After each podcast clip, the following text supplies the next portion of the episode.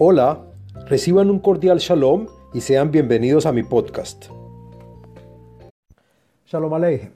En este podcast hablaremos de la evaluación de la conexión espiritual y la resultante y práctica del modelo espiritual propuesto en el libro ADN espiritual. Hablemos de la evaluación de la conexión espiritual. Debemos examinar nuestra influencia en la gente y en el entorno en esta evaluación cuantificamos la cantidad y calidad de chispas de la esencia del Creador que brilla dentro de nosotros. Es importante evaluar el estado de altura espiritual o influencia de la persona. La realización de la obra espiritual nos genera satisfacción, nos hace sentir plenos. Esta sensación se refleja en el cli de la persona, pues ha aumentado su capacidad de recepción espiritual. Al tener un clima más grande, se extienden también los deseos, es decir, que estamos creciendo espiritualmente. El individuo debe continuar adelante hasta completar la corrección total de su alma.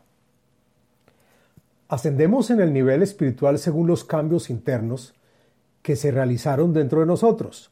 Los cambios externos no funcionan pues como ya hemos visto, lo externo es mentira y decepción. Solo hay cambios internos. A veces ocurren descensos en el desarrollo de la espiritualidad de un individuo y en caso de que lo suframos, debemos recuperar rápidamente el camino perdido por medio de la solicitud, apelación y rezos por nuestro propio bienestar espiritual y de todo aquel que es Israel. El estudio del sistema espiritual ejerce sobre la persona una fuerza, la luz, que actúa sobre la materia espiritual del individuo. Esta fuerza está fuera de nosotros y por eso se le llama fuerza oculta. Como ya dijimos en ocasiones anteriores, al arribar la luz espiritual sobre lo oculto, éste se ilumina y pasa a ser revelado.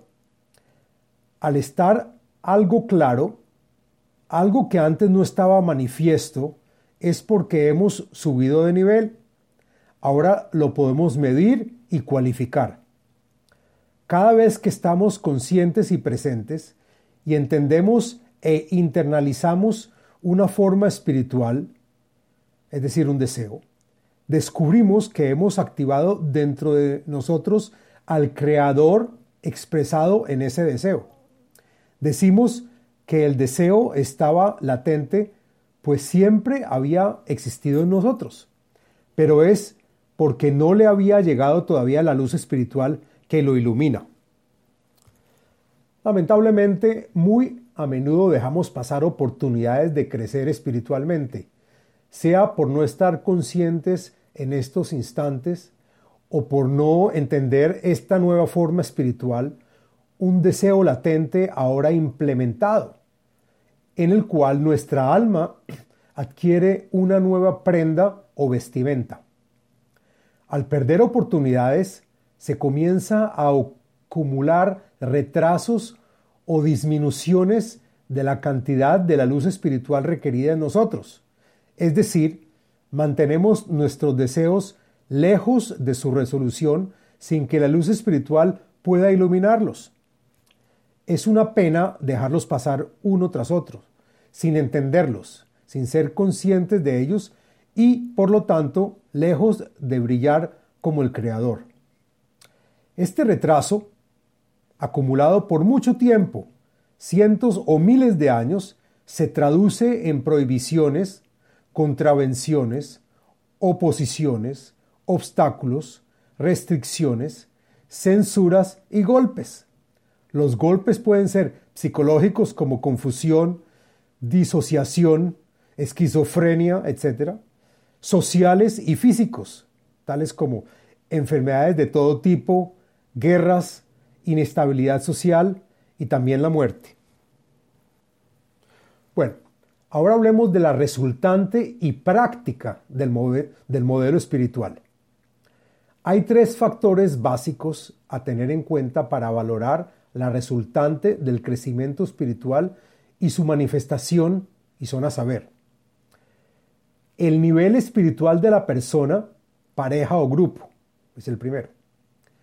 Los receptores o beneficiarios directos del proyecto y las necesidades y deseos satisfechos por el proyecto espiritual. Es una fórmula que mide nuestra influencia con tres factores. Cada factor multiplica al otro y esto nos da la resultante. El creador, quien es uno único e inmutable, es la máxima influencia. En él, y lo digo de forma figurativa, está la resultante máxima. Bueno, entonces hablemos del nivel espiritual. Cuando hablo del nivel espiritual me refiero a la persona, pareja o grupo. Toda entidad tiene un cli espiritual. El tamaño del cli es su nivel espiritual. Obtener un avance espiritual no es suficiente para mantenerlo. Lograrlo es el resultado de la relación espiritual entre nuestro ser y otra persona o personas y deberá ser continuo y constante aunque experimentemos pequeños, pequeños altibajos, seguiremos notando que hemos llegado a un nuevo mundo con lujo de detalles e intensidad en cada momento que antes no nos deteníamos a observar. También puede ocurrir que, a pesar de estar en plena práctica de nuestro avance y desarrollo del sistema espiritual, hagamos algo que nos hará perder el nivel al que habíamos llegado notaremos claramente la diferencia. Por experiencia propia puedo decir que regresar a donde estamos es muchísimo más rápido que lo que nos tomó llegar la primera vez. Esta corrección nos obliga a una introspección. Es indispensable identificar la actividad o hecho que según nosotros mermó nuestra resolución e influencia. Una vez internalizada la bajada, muy rápidamente recuperaremos nuestro nivel. Seguiremos ejecutando nuestras obras espirituales, las cuales nos devolverán al nivel en el que estábamos o incluso quizás podamos alcanzar uno de mayor altura y refinamiento. La continuidad se mide en términos de días, semanas o meses. Con un avance espiritual modesto, el cual se siente de forma constante y continua, podremos hacer una evaluación de nuestro estado y conexión espiritual.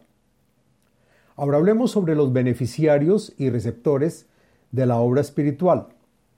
Los beneficiarios y receptores del proyecto son un factor básico en la resultante.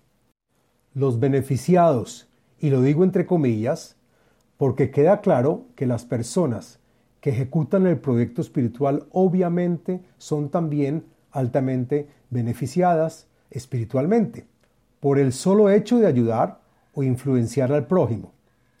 Hay receptores o beneficiados directos e indirectos, pero no entraremos en, la definición del tipo de receptores, sino únicamente diciendo que lo principal es que haya y se exprese algún tipo de ganancia de la obra espiritual. En términos absolutos, y siendo este uno de los factores multiplicativos de nuestra fórmula, entre más beneficiarios directos haya, mejor será la resultante.